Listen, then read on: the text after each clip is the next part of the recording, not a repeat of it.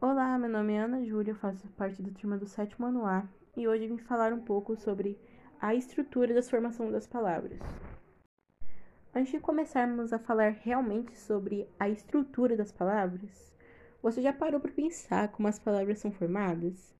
É fato que diariamente as utilizamos para formar textos, nos comunicar verbalmente e tantos outros exemplos. Mas você sabe qual é a estrutura das palavras? Bem, uma palavra em si é formada por unidades mínimas que, quando unidas com outras unidades, possuem significado. Essas unidades mínimas são chamadas de morfemas ou elementos morfícos. Os morfemas, por sua vez, se constituem como as menores unidades da palavra que dão significado ao todo e, consequentemente, formam a estrutura da palavra. Como morfemas, temos a raiz, o radical, a desinência, o tema e a vogal temática, por exemplo. Portanto, vamos falar um pouquinho sobre cada uma delas. Agora vamos realmente falar sobre a estrutura das palavras. A estrutura das palavras só pode ser compreendida quando adentramos nos conhecimentos do que é morfema. Isso porque as morfemas são as unidades mínimas que dão a formação às palavras que utilizamos para escrever e nos comunicar. Assim, as menores unidades de elementos que dão formação às palavras são a raiz, radical, o tema, os afixos, a desinências, vogal temática, vogal de ligação e consoante de ligação. Vamos começar falando sobre a raiz. A raiz, na estrutura das palavras, representa o principal elemento que dá origem à palavra em si ou seja, é a sua parte básica. Nesse sentido, a raiz contém o significado do termo, que pode sofrer alterações, sendo, portanto, passível de complemento. Algumas palavras possuem a mesma raiz, quando estas fazem parte da mesma família etimológica. Agora vamos falar sobre a desinência. Na língua portuguesa, a desinência possui duas classificações. Sendo assim, ela pode ser nominal ou verbal. Na desinência nominal, o gênero masculino e feminino e o número singular e plural dos substantivos, adjetivos e determinados pronomes são indicados na estrutura das palavras. Por exemplo, nossos, manias, absurdas.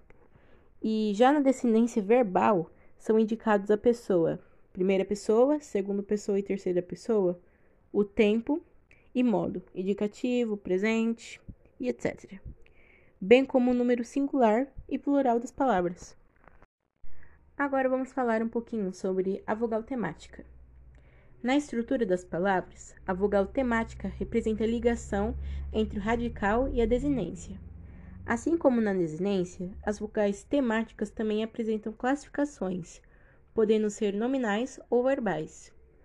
As vogais temáticas nominais a, e e o são aquelas que servem como átonas finais, ou seja, ligam as desinências que indicam o plural das palavras, como escolas, dentes, livros.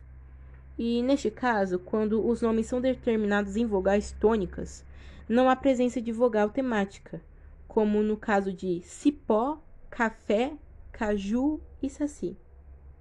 Já as vogais temáticas verbais a, e, e, i são aquelas que classificam as conjugações que podem ser de três grupos de verbos. Nesse sentido, os verbos terminados com a vogal temática a fazem parte da primeira conjugação. Já as vogais temáticas terminadas com e integram o grupo da segunda conjugação enquanto que as vogais temáticas i fazem parte da terceira conjugação. Agora vamos falar das estruturas das palavras afixas.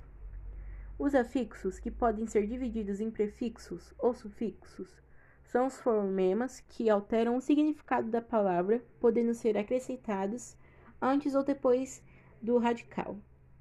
Os prefixos são fonemas que vêm antes do radical, como impossível, desleal, e já os sufixos são acrescentados após o radical.